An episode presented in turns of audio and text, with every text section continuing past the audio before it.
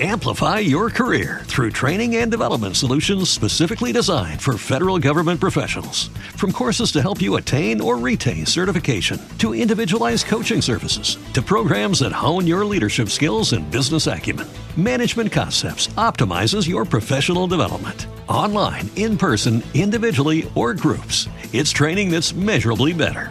Learn more at managementconcepts.com. That's managementconcepts.com. When you visit Arizona, time is measured in moments, not minutes. Like the moment your work stress disappears as you kayak through the canyons. Or the moment you discover the life changing effects of prickly pear chocolate.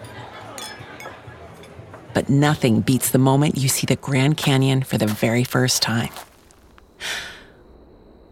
Visit a new state of mind. Learn more at hereyouareaz.com.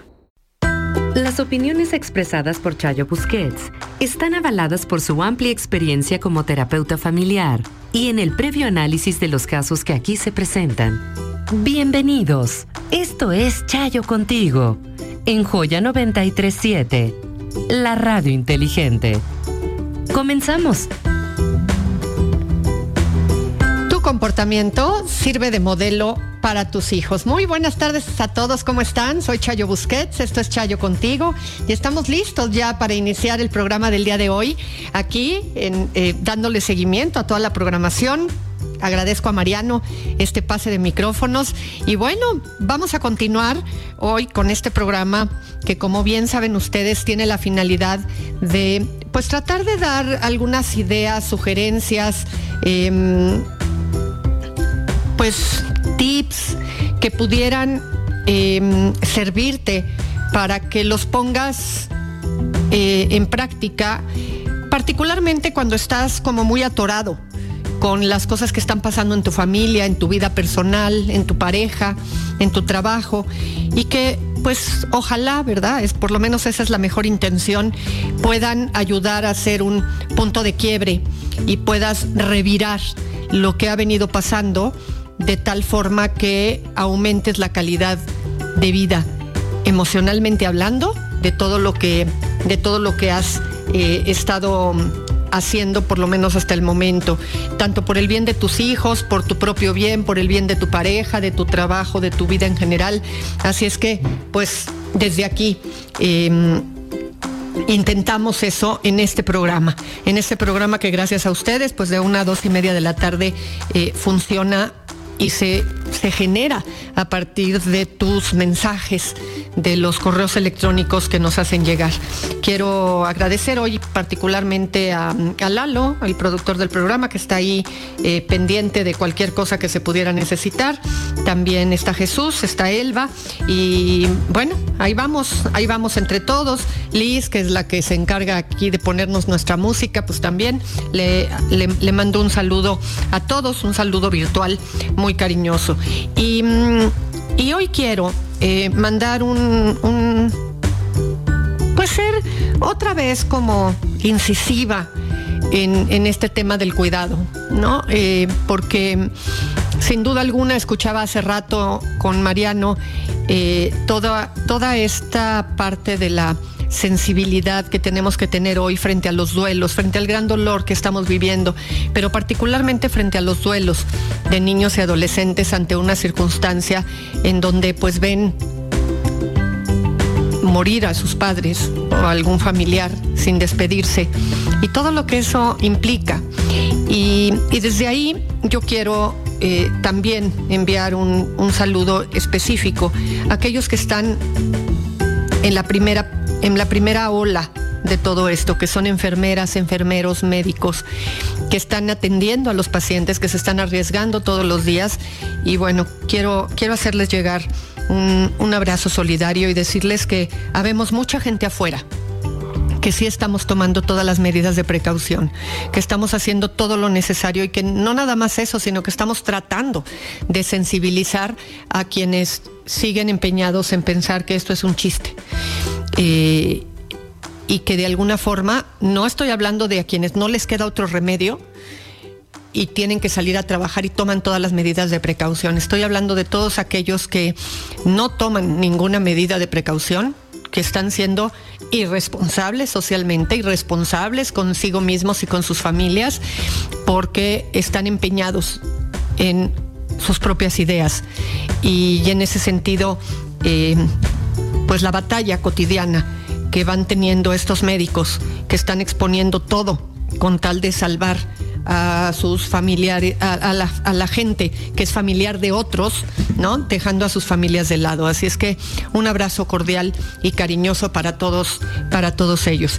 Y vamos a iniciar justo con, con Walter Rizzo, del que hemos venido hablando en todo este, en estos últimos dos, tres meses ya. Em, porque escribió, como les he dicho ya, este libro más fuerte que la adversidad y que lo escribió justo por la pandemia para tratar de darnos herramientas y elementos que nos ayuden a funcionar de mejor manera.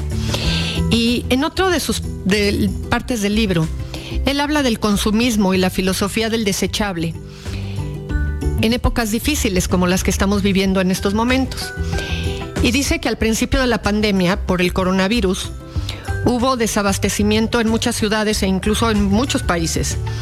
Y esto produjo en muchas personas un verdadero cortocircuito porque nos habíamos acostumbrado al consumo desmedido y a la cultura del desechable, tirar lo que entra en desuso, lo que sobra, una obsolencia programada y, en fin, otras cosas.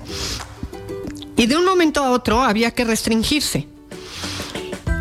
Y muchas de las personas empezamos a ir de compras con una nueva óptica había que calcular las cantidades, ver fechas de vencimiento, comprar lo justo, no desperdiciar productos por si hubiera desabastecimiento o la cosa se pusiera peor.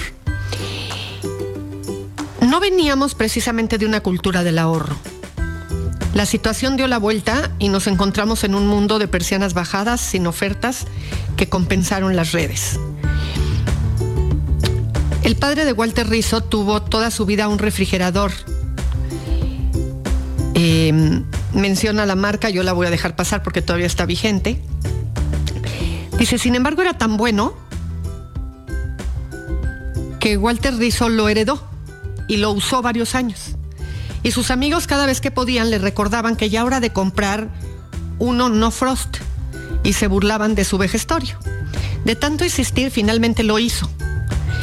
Entró al mundo de los refrigeradores computarizados y consiguió uno supermoderno de otra marca con un manual de instrucción de 100 páginas en varios idiomas e infinidad de botones iluminados.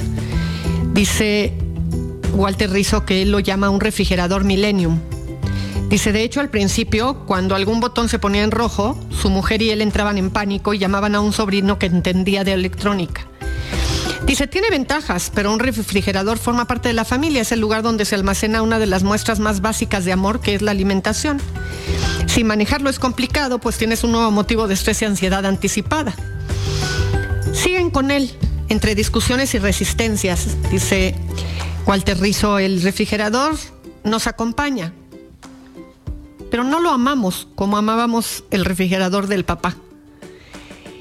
Dice, de esta contradicción, que es la adicción al consumo e ir en contra de la cultura del desechable, no sé qué resulte, dice Walter Rizzo. El consumo con la ayuda de la publicidad e impulsado por el marketing enumera qué me falta o qué podría faltarme e imprime el deseo de comprar por comprar. Y por su parte, la frugalidad señala qué me sobra, impulsada por prevenir. En otras palabras, para no dejarse llevar pasivamente al mundo del consumismo se necesita autorregulación tener el valor de no desperdiciar y determinar a veces que las cosas más sencillas son las más valiosas. Y él recomienda leer sobre el cero tener em, que desarrolló Eckhart, alguien a quien él considera un maestro del siglo XVIII, en su libro El fruto de la nada y otros escritos. Dice, y en todo caso, la lucha entre lo que soy y lo que tengo no es una cuestión menor. Prácticamente todas las investigaciones llevadas a cabo sobre la felicidad señalan que los bienes materiales, el dinero, la fama y el poder, entre otras cosas, no son determinantes para alcanzar el bienestar. Así es que piensa un momento, ¿cuántas cosas te sobran? ¿Cuántas cosas tienes de más? ¿A cuántas te apegas sin sentido? Y es en las situaciones límite, como en el caso de una enfermedad grave, un, éxito un exilio forzoso, una guerra, la pérdida de un ser querido o una quiebra económica, cuando realmente caemos en cuenta que muchas de las cosas que defendíamos a capa y espada ya no son ni nunca fueron importantes. Él cuenta que ha tenido pacientes que eran adictos al trabajo y debido a una enfermedad grave y cercana a la muerte, lo primero que hicieron fue querer estar con la familia y alejarse del trabajo. Lo que más hacía antes y su motivo de vida, que era trabajar, lo dejaron de lado. La idea obviamente no es hacer un culto a la pobreza exterior, a la hambruna o a justificar la explotación. Se trata de no encadenarse a nada material. Lo que somos nada tiene que ver con lo que tenemos. ¿Han pensado alguna vez en esto? Regresamos con más de Chayo contigo, no se vayan. Regresamos. Buenas tardes. Necesito un consejo. Lo que pasa es que yo soy la menor. Con mi hermano mayor me llevo 16 años y con el mediano 10. Hace cinco me casé y nos quedamos a vivir con mi mamá. Mi hermano el mayor se casó y tiene su propia casa. El mediano es muy inestable. Se casó hace ya años atrás sin decirnos a la familia que se casaría. Y entonces se fue a casarse a Guadalajara. Regresó y se trajo a vivir a su esposa acá, a casa de mi mamá. Después se divorció y se fue a vivir con una mujer que tenía dos niños. En ese tiempo fue cuando yo me casé. Cabe mencionar que fui madre soltera a los 16 años. Mi esposo no es el papá de mi hijo y yo actualmente tengo 30. El punto es que mi esposo y yo hemos hecho la despensa y el pago de servicios de la casa y estábamos bien. Pero mi hermano hace tres años que se regresó a la casa con mi mamá y le quitó su cuarto a mi hijo diciendo que ese siempre será su cuarto.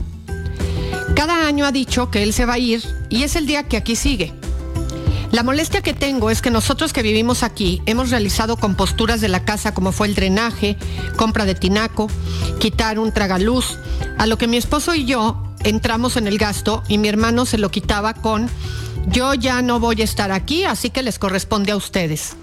Al igual, en limpieza de baño o de áreas comunes no las hace. En compras de despensa para cosas que se necesita para todos, como servilletas, jamón de traste, limpiador de piso, limpiador de baño, etcétera, nosotros los compramos y él no lo hace. Mi mamá tiene 67 años y me dice que ella tiene la culpa, que lo dejó mucho tiempo, pero no ve que un tiempo también a mí me dejó. Y yo soy la que he estado viendo por ella y al pedirle que, que, mi hermano me apoye y que haga aseo, es una ofensa porque él trabaja de 10 a 5. Mi esposo trabaja de 7 a 7 y yo trabajo de 12 a 10 de la noche. De 12 del día a 10 de la noche. Y cuando le digo que haga limpieza, me dice que llega muy cansado.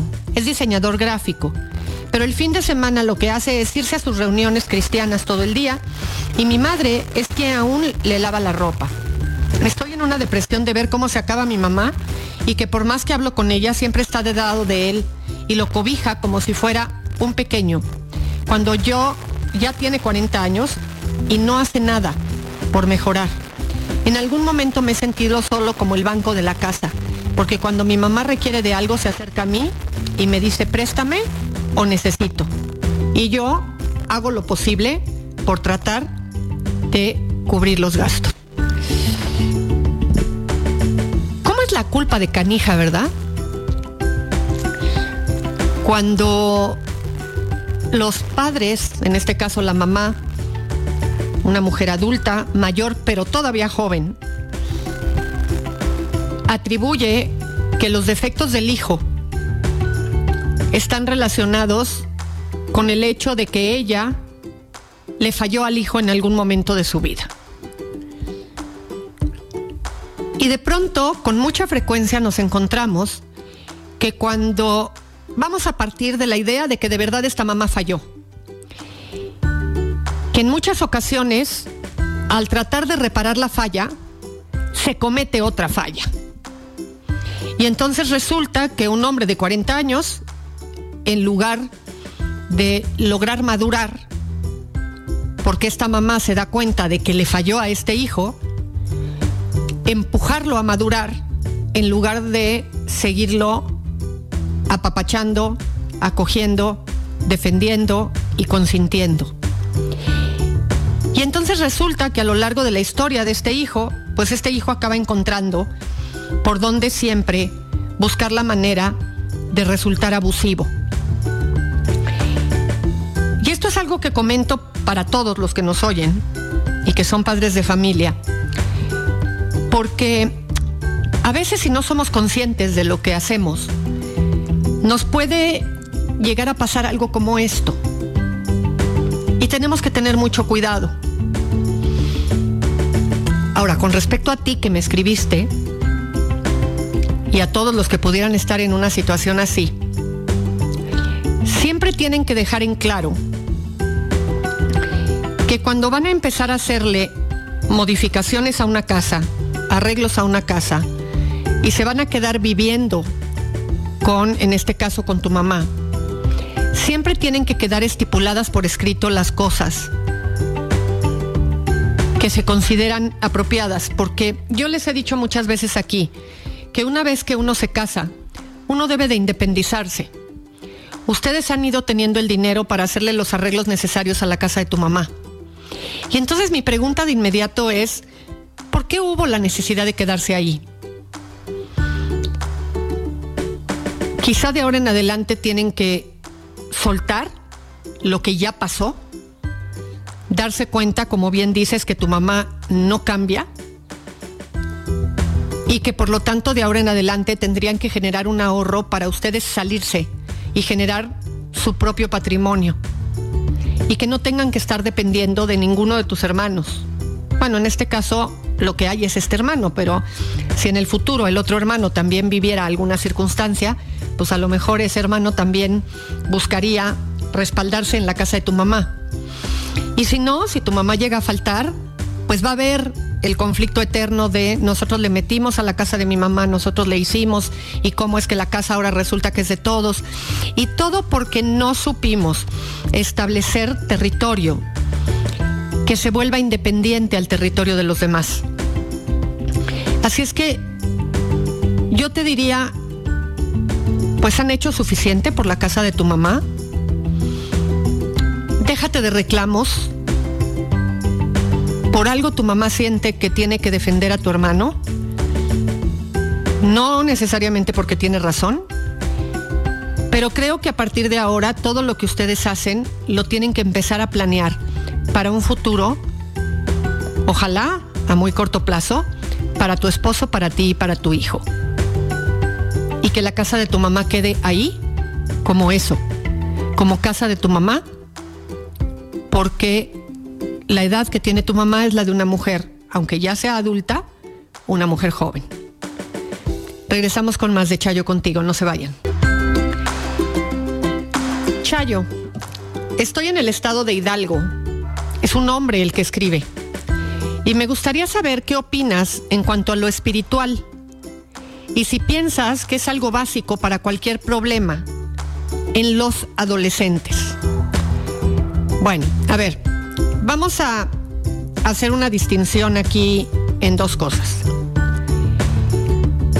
Primero, la espiritualidad es parte de la vida de los seres humanos.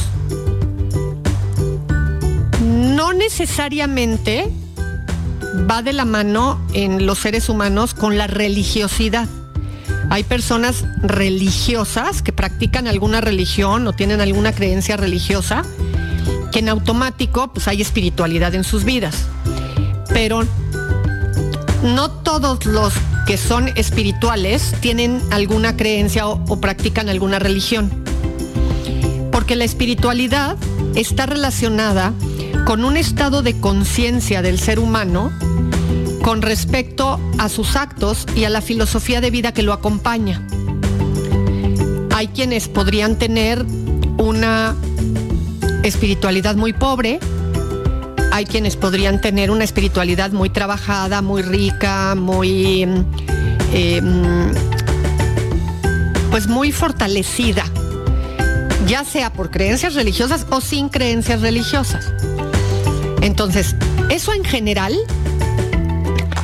se da. Ahora, hay personas que cuando son personas delincuentes, cuando son personas que se dedican a comportamientos inapropiados, que cometen delitos, que actúan de mala hazaña con respecto a otras personas.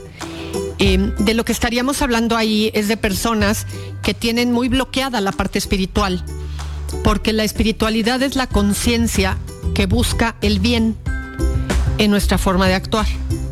Entonces, aunque lo pudiera eh, de alguna manera, em, a ver, déjenme ver cómo explico esto. Aunque la persona pudiera tener motivaciones apropiadas, si eso lo lleva a comportamientos inapropiados, estaríamos hablando de una pobre espiritualidad. Por ejemplo, em, una persona que delinque puede hacerlo por el amor a sus hijos y por eso acepta dinero para matar a otra persona. Ahí estaríamos hablando de una espiritualidad muy lastimada, aunque sea en aras del amor a los hijos, para poder tener para comer o porque quiere defender a su familia em, y darles lo necesario y entonces irse por el camino em, fácil. Ahora, aquí viene la segunda parte de tu pregunta. ¿Es básico para cualquier problema con los adolescentes? Sin duda, sí importa si un adolescente ha venido educado, creciendo, dentro de un proceso en donde la persona, el chico, ha vivido en una familia espiritual. Ya sea, otra vez insisto, por religiosidad o sin religiosidad, pero sí de espiritualidad, en valores morales. Probablemente como parte de su adolescencia va a renegar, va a rezongar, va a rebelarse frente a algunos de los valores que en la familia se vivan y papá y mamá van a tener que estar haciendo alusión a que esos valores son los que se promueven en esta casa y que por lo tanto eso no está aceptado, porque recuerden algo, los valores se tienen que traducir en reglamentos, porque la regla es la traducción del valor. El respeto, por ejemplo, es el valor. El no contestar mal a tus padres es la forma en la que se traduce ese valor a partir de una regla que dice, a mí no me hablas en ese tono. ¿Ok? Entonces, este ir acompañando a los hijos, no nada más a los adolescentes, a todos, en este proceso de funcionamiento, pues claramente sostiene a los adolescentes frente a las situaciones. Y esa normatividad en los valores los ayuda a enfrentarse frente, este, a las drogas, a enfrentarse al vandalismo, a no caer en la tentación del dinero fácil que le puedan ofrecer los amigos, a mm, ser respetuoso y cuidadoso con los compañeros, en fin, a toda una serie de elementos. Así es que si la pregunta es, ¿qué opino? Y si es básica la espiritualidad en cualquier problema en los adolescentes, la respuesta sería sí. Y no nada más en los adolescentes, les diría la respuesta es sí en la vida de cualquier ser humano. Regresamos con más. Estás en Chayo contigo, soy Chayo Busquets y el correo es chayo.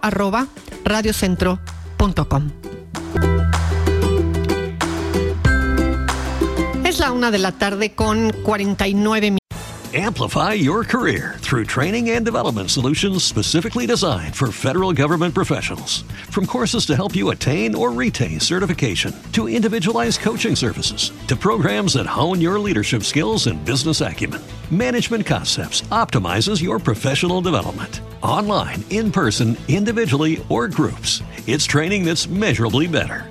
Learn more at managementconcepts.com. That's managementconcepts.com. minutos, 11 y van a ser las 2 y tenemos 20 grados de eh, temperatura. Y mm, tenemos en la línea a alguien a quien, pues, iniciando este año le tengo que decir feliz año nuevo, doctor Alfonso Ábalos Ramos, ¿cómo está? Me da mucho gusto saludarle, igualmente le envío un abrazo. ¿eh? Adelante con esta entrevista. Muchísimas gracias, doctor Alfonso. Oiga, las rodillas Fíjese que las rodillas son precisamente las articulaciones en donde más carga aplicamos. ¿Cuántas veces al levantar algún objeto pesado sentimos que como que rechinaron, como que crujieron, o ya nos dolieron, o ya se inflamaron? Este es un proceso que se llama gonartrosis y que deriva de los múltiples golpes o caídas a que sometemos a las rodillas. Y muchas veces pensamos que es un problema de la edad, que ya no tiene solución, y pensamos erróneamente que solamente con una operación se podría resolver. Ok. Ahora dígame una cosa, ahorita que estamos en época de invierno, ¿altera más el, dolor, la molestia, el crujido, el que haga frío o, no tiene nada que ver con el clima?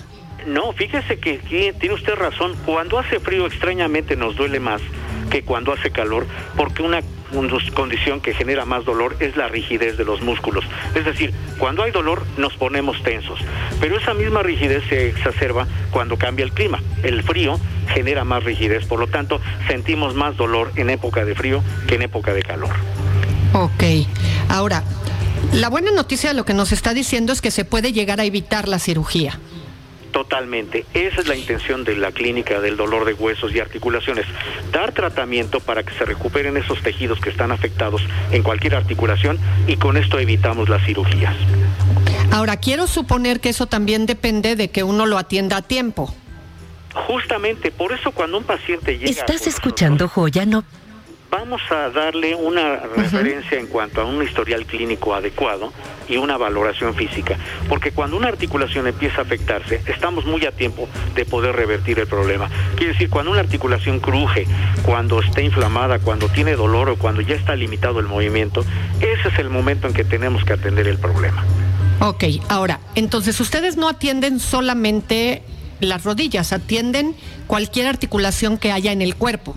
Totalmente. Cualquier articulación de las múltiples que tenemos, hablamos desde los dedos, muñecas, hombros, codos, rodillas, caderas, etcétera, incluyendo la columna vertebral, que recordemos también es una articulación. Ok, ok. ¿Qué promoción nos trae, doctor? ¿Y en dónde están? ¿Cómo los localizamos? ¿Qué hacemos? Porque puede ser un buen propósito de año nuevo atender el cuerpo totalmente restablecer nuestra salud en Año Nuevo. Mire, eh, tenemos cuatro sucursales aquí en la Ciudad de México, Narvarte, Polanco, La Villa, Lindavista.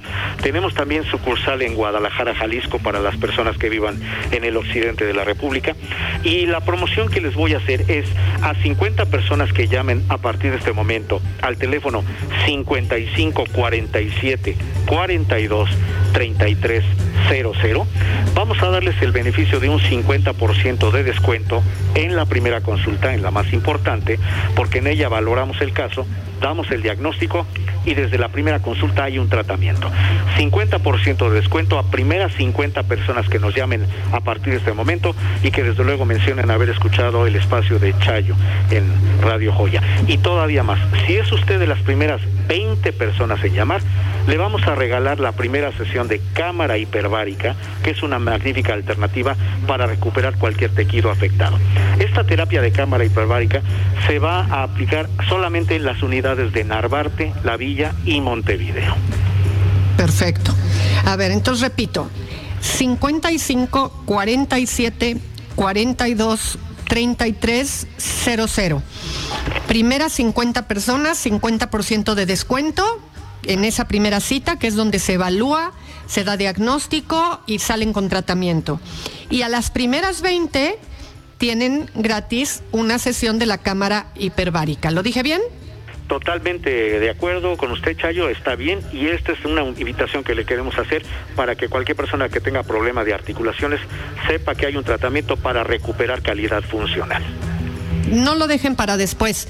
De verdad, estamos además allá de que estemos empezando año y que pueda ser un buen propósito, atender las cosas a tiempo, tener una visión de futuro, saber que lo que hacemos hoy impacta lo que viene hacia adelante, es importante. Así es que comuníquense 55 47 42 33 00. Doctor Alfonso Ábalos Ramos, muchísimas gracias. Al contrario, Chayo, le mando un abrazo y que tenga usted excelente año. Igualmente para usted y nosotros regresamos con más de Chayo contigo, no se vayan.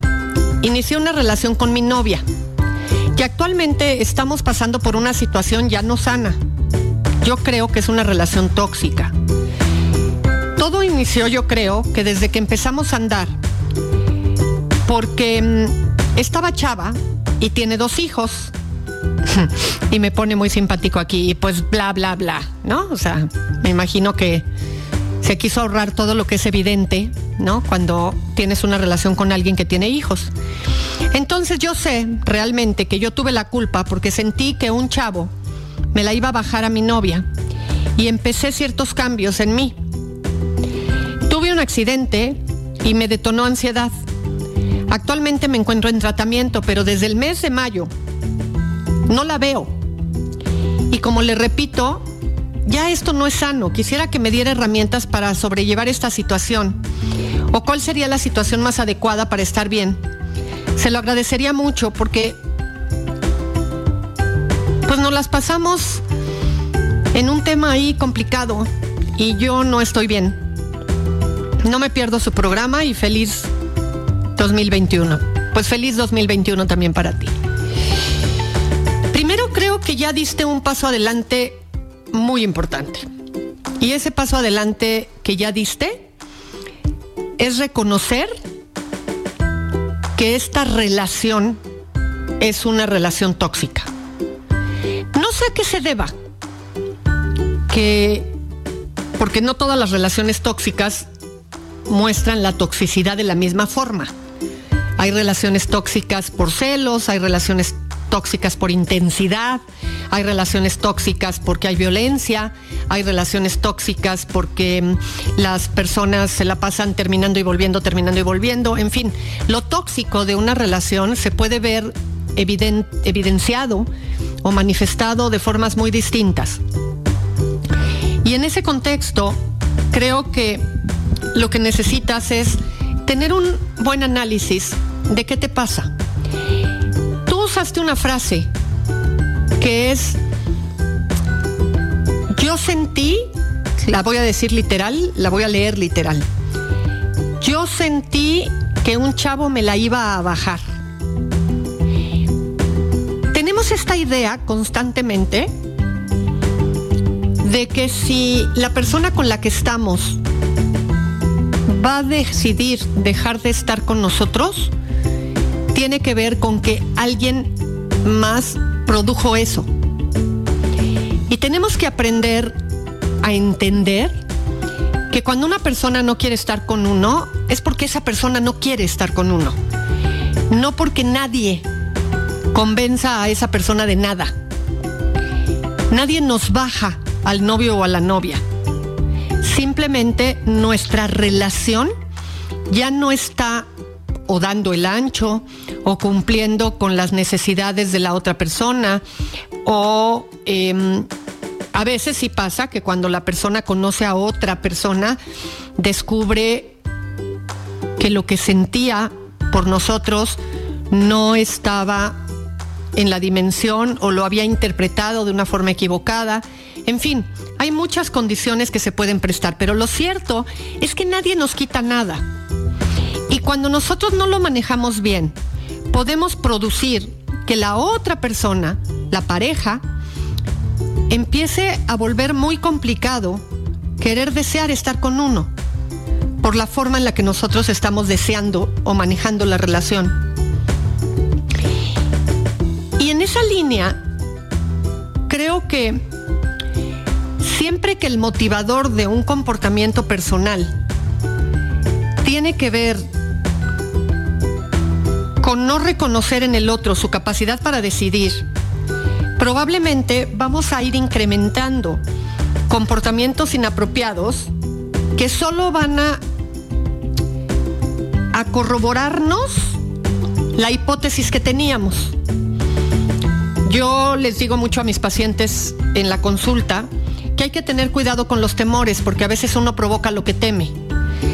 Si un equilibrista está caminando por una cuerda a 10 metros de altura y camina titubeando porque tiene miedo de caerse y todo el tiempo está volteando para abajo y todo el tiempo está eh, pensando que a lo mejor se cae y entonces empieza a titubear, las probabilidades de que se caiga son inmensas.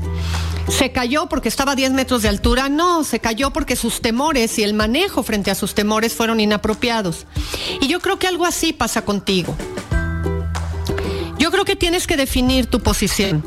Yo creo que tú tienes que tener claro si hay algo rescatable en esta relación, qué puedes ofrecer por esta relación, qué planteamiento quieres hacerle a esta persona si la forma de vivir de esta persona no es una forma de vivir que por mucho que tú la quieras, no te parece que vas de acuerdo con eso, pues entonces hay que asumir que ya no quieres continuar con esa relación y por lo tanto saber que viene una época de duelo y que no la vas a pasar bien, pero que lo vas a superar, porque todos tenemos la capacidad de superar las situaciones que vivimos por difíciles que sean. Y vas a tener que aprender a confiar en ti y en tus habilidades para salir adelante. De lo contrario, haz el planteamiento que tengas que hacer y busquen los recursos y las herramientas para ver cómo le pueden dar una oportunidad a esta relación, dejando en claro qué requiere cada uno de ustedes y cómo van a confiar en cada uno de ustedes. No se vayan, estás en Joya 937, yo soy Chayo Busquets y esto es Chayo contigo. Hola Chayo, Buenas tardes. Tengo años escuchándote en el radio y trato de seguir tus consejos, pero por ahora estoy pasando por una situación muy difícil.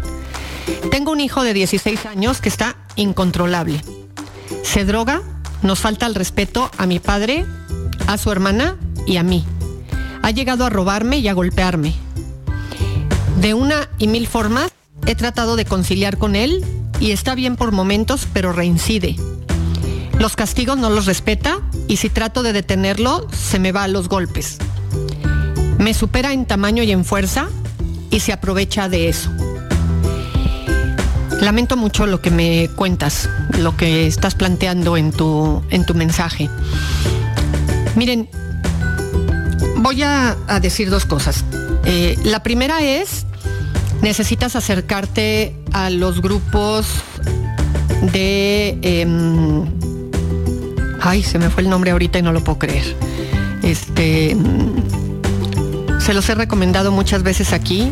Este se llaman Ay, juvenil. Los, los grupos, bueno, son para, para, el, para el tema de las drogas. Eh, ahorita me va a venir y se los voy a poner en redes y si no se los digo seguro antes de terminar el programa. Eh, no, Alanon, gracias Lalo, pero Alanon son los grupos de los familiares de los alcohólicos.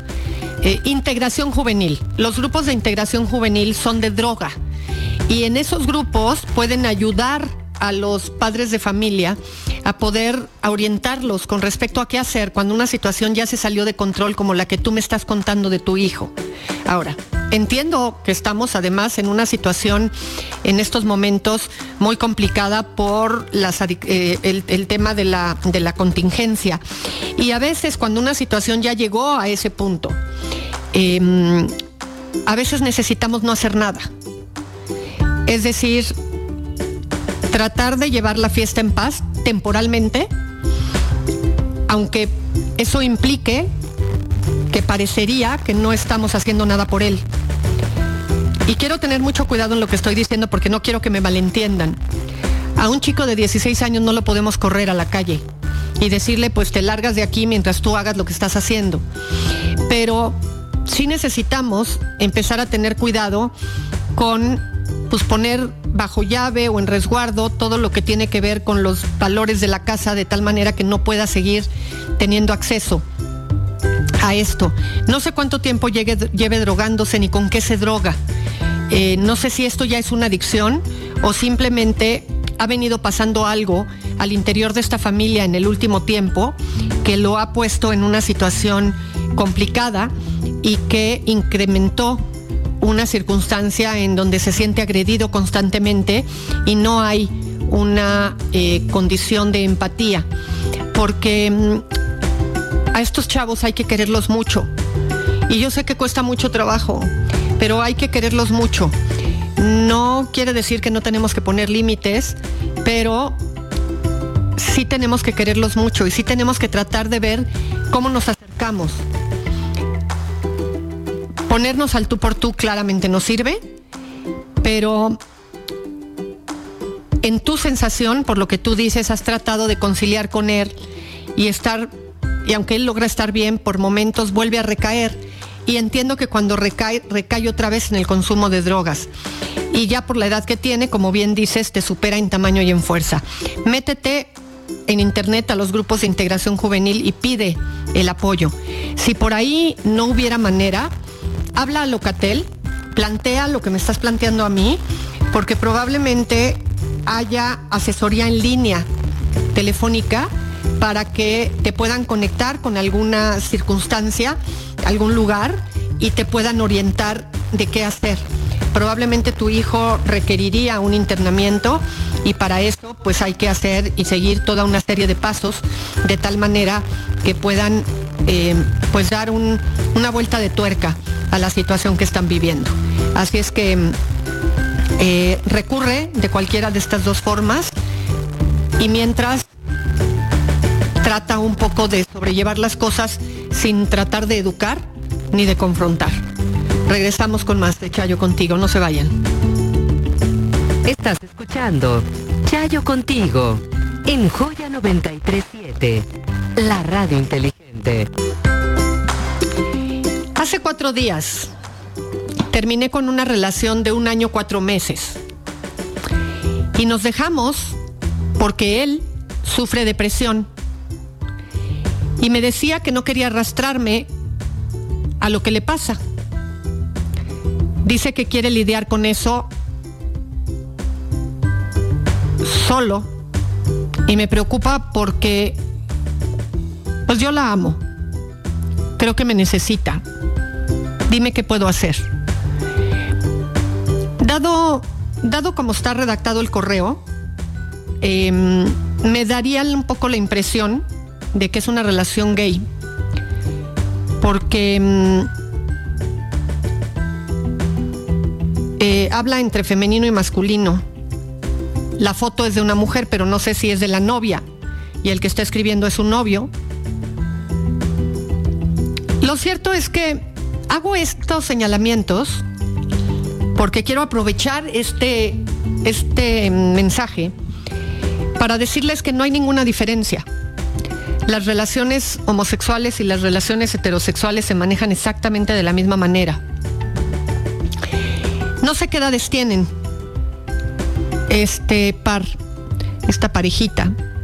No sé qué edad tienen, pero sin duda alguna eh, uno de los elementos que esta persona que padece la depresión está mm, expresando en, en, voz alta, pues habla o confirma su depresión, ¿no?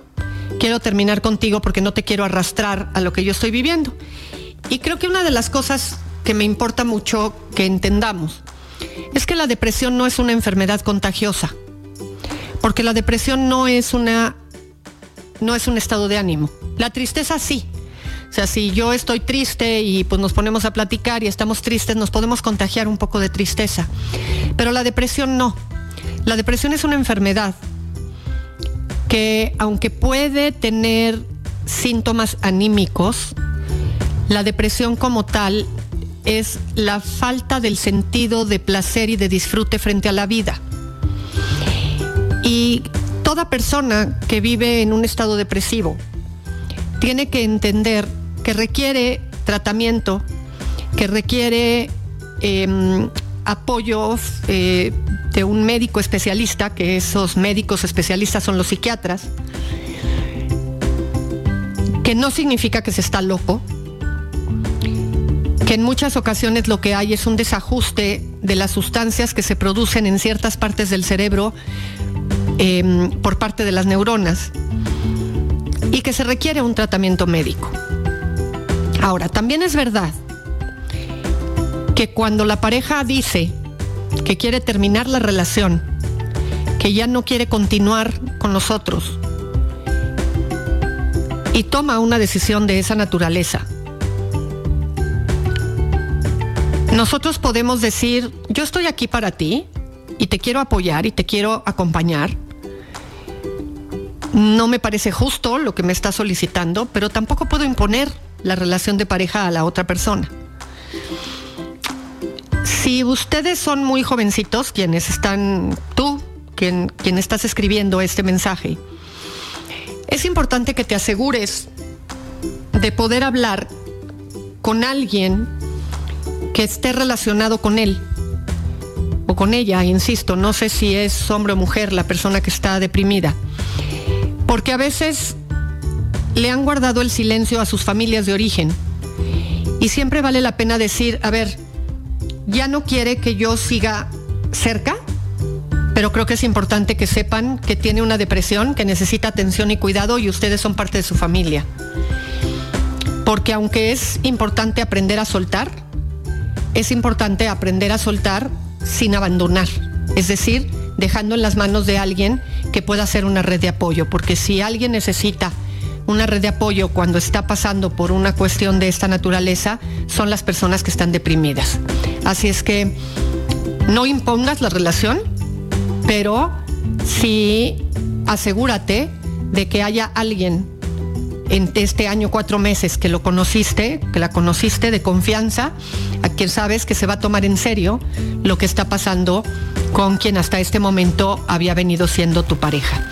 Y bueno, llegamos con esto eh, al final del programa del día de hoy. Les recuerdo que la forma de ponerse en contacto es por Facebook, en donde me encuentran como Rosario Busquets. Eh, también eh, pueden hacerlo a través de Twitter, que es arroba Chayo BN y pues los dejo en estos momentos en la compañía de Fer Quintana, quien le dejo un abrazo muy cariñoso. Y nosotros nos encontramos mañana en punto de la una de la tarde. Justo mañana es el día en donde eh, el Día Mundial de la Lucha contra la Depresión y vamos a hacer un enlace telefónico con nuestro querido Eduardo Calixto para que nos hable de esto. Así es que si tienen cerca o si ustedes mismos están en un asunto depresivo, Mañana eh, vamos a tener un segmento importante con alguien especializado en este tipo de situaciones. ¿Qué le pasa a nuestro cerebro cuando estamos en depresión? Soy Chayo Busquets, esto fue Chayo contigo. Abre tu corazón, dona tus órganos. Recuerda que todos los tuyos también podrían necesitarlo. Chayo contigo está en Joya 937, de lunes a viernes a la una de la tarde. Gracias por acompañarnos. Every day we rise, challenging ourselves to work for what we believe in. At U.S. Border Patrol, protecting our borders is more than a job, it's a calling. Agents answer the call, working together to keep our country and communities safe. If you're ready for a new mission, join U.S. Border Patrol and go beyond. Learn more at cbp.gov/careers. Hello, it is Ryan, and I was on a flight the other day playing one of my favorite social spin slot games on ChumbaCasino.com. I looked over the person sitting next to me, and you know what they were doing? They were also playing Chumba Casino. Coincidence? I think not. Everybody's loving having fun with it. Chumba Casino is home to hundreds of casino-style games that you can play for free anytime, anywhere, even at 30,000 feet. So sign up now at ChumbaCasino.com to claim your free welcome bonus. That's ChumbaCasino.com and live the Chumba life. No purchase necessary. VGW. Void prohibited by law. See terms and conditions. 18 plus.